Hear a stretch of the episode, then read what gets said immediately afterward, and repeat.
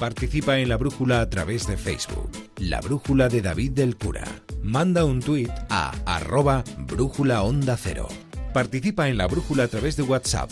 Deja tu mensaje de voz en el número 608-962-492.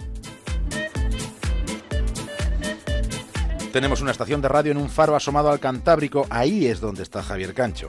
Así que a continuación en la brújula conectamos con Punta Norte y en el capítulo de hoy, historia de las mujeres que amamantan ardillas.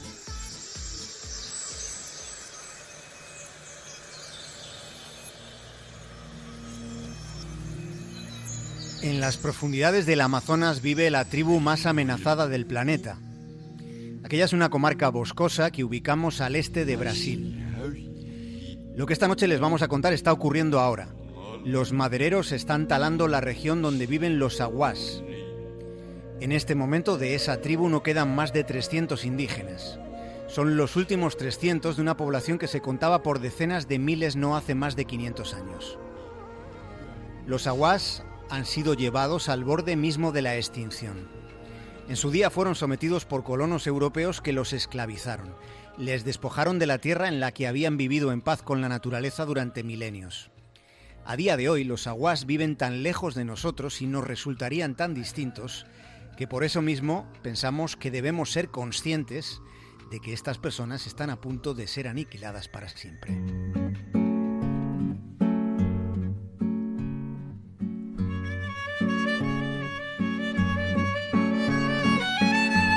Año 1835. Después de siglos de opresión, las tribus del estado Maranao, en Brasil, se levantaron contra sus gobernantes europeos en una revuelta que duró cinco años. Y aquella insurrección terminó con el exterminio masivo de cerca de 100.000 indígenas en todo ese estado. Estamos hablando de una matanza ocurrida solo en una porción de la selva. La mayoría de los que sobrevivieron fueron esclavizados, fueron puestos a trabajar en plantaciones de caucho o de caña de azúcar. Pero previamente los aguas ya habían muerto en proporción considerable por enfermedades como la viruela, como el sarampión o como la gripe, enfermedades importadas por los colonos portugueses. Los aguas se vieron obligados a adoptar un estilo de vida nómada para escapar del genocidio. Los que dieron esquinazo a la matanza y a la esclavitud se fueron convirtiendo en hábiles cazadores y aprendieron a construir refugios en pocas horas para abandonarlos en pocos días para poder seguir huyendo.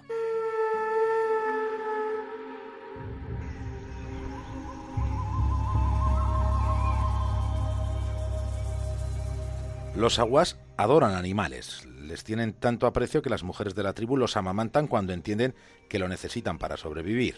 A los animales que acogen los tratan como parte de su familia.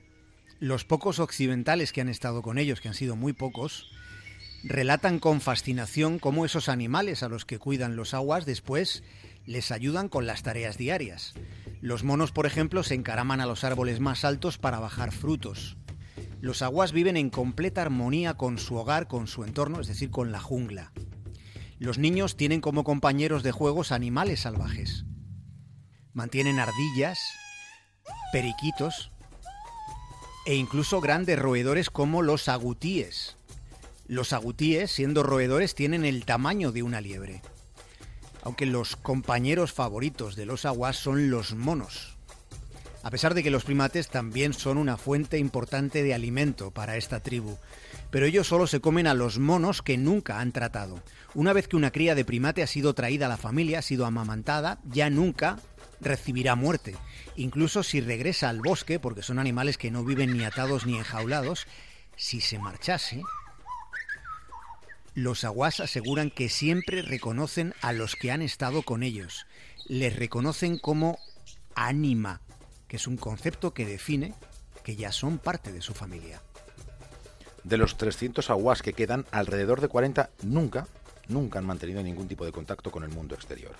Muy pocas personas, como estamos contando, que no sean indígenas, han podido tratar con los aguas. Uno de los últimos ha sido el fotógrafo Dominico Pugliese.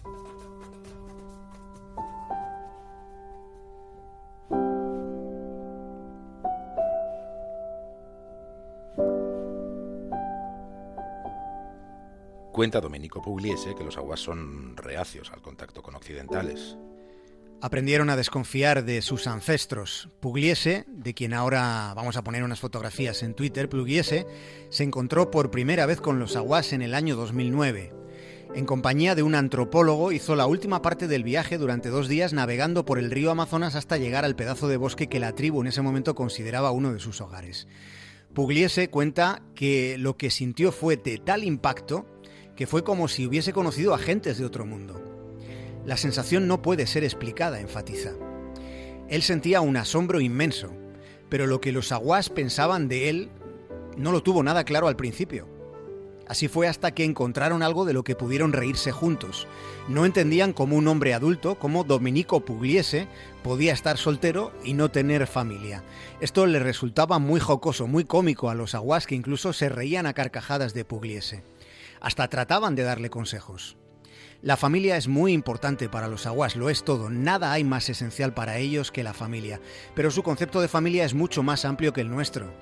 Pugliese se veía incapaz de explicarles de dónde viene, cómo es el estilo de vida en su país, cómo es nuestra civilización. A Pugliese le conmovió cómo se esmeraban en alimentar a las ardillas o a los monos, los alimentaba tal y como lo hacen con sus propios hijos, amamantándolos. Pugliese cuenta algo que da que pensar. No podemos imaginarnos cuán lejos estamos ya de dónde estuvimos, porque hace mucho tiempo que estuvimos como ellos, y ellos están ahora muy, muy cerca de la naturaleza. De hecho, no es que estén cerca, es que son parte misma de la madre naturaleza.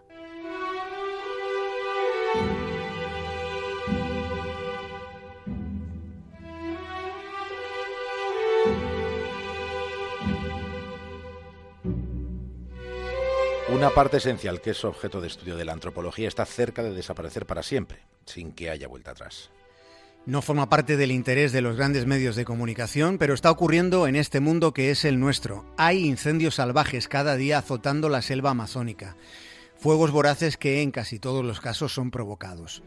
Las poblaciones indígenas son hostigadas impunemente, porque son un problema para ese negocio. En teoría existen políticas para proteger a las gentes que siempre vivieron en la jungla, pero en la práctica suele mirarse para otro lado. En uno de los lados están los sobornos y en el otro, en la selva, están los crímenes por avaricia. Hace tres años una niña agua fue quemada viva por rancheros cuando se desvió de su tierra protegida. Aquella pequeña solo tenía ocho años. El caso se investigó y se dijo que aquella barbaridad se cometió en nombre de la disuasión para marcar un territorio que cada año que pasa está cada vez más esquilmado. Hay quien levanta la voz. Una de las más críticas que se ha alzado es la del actor Colin Firth.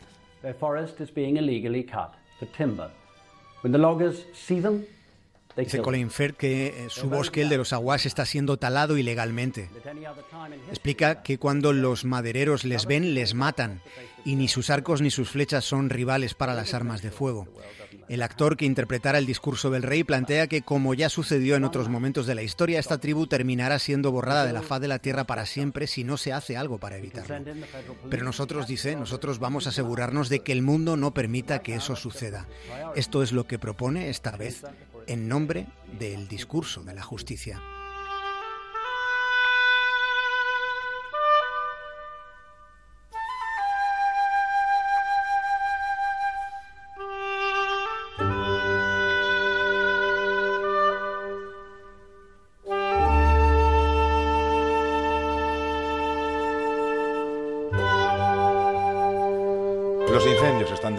El que está considerado el principal pulmón de este planeta nuestro, el planeta Tierra.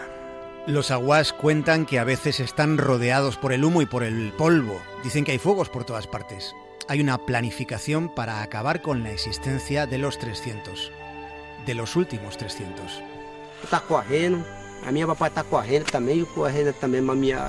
Estamos escuchando a Piraí, que es un agua y que cuenta que tuvo que correr. Su padre tuvo que correr, siempre corriendo hasta que encontramos un lugar para dormir.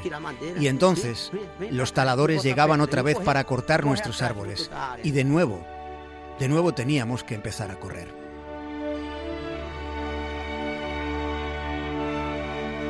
Es lo que está pasando ahora en el Amazonas, es la agonía del pueblo agua.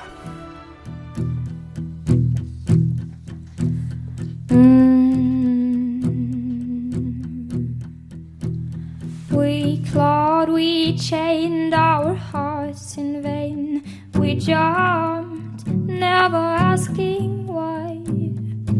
We kissed, I fell under your spell, a love no one could deny. Hasta mañana, Javier. Un abrazo, David. I just walked away. I will always want you.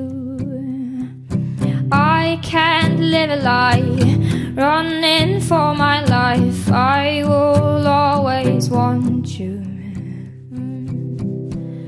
I came in like a wrecking ball. I never hit so hard in love. All I wanted was to break your walls. And all you ever did was wreck me. Yeah, you, you wrecked me.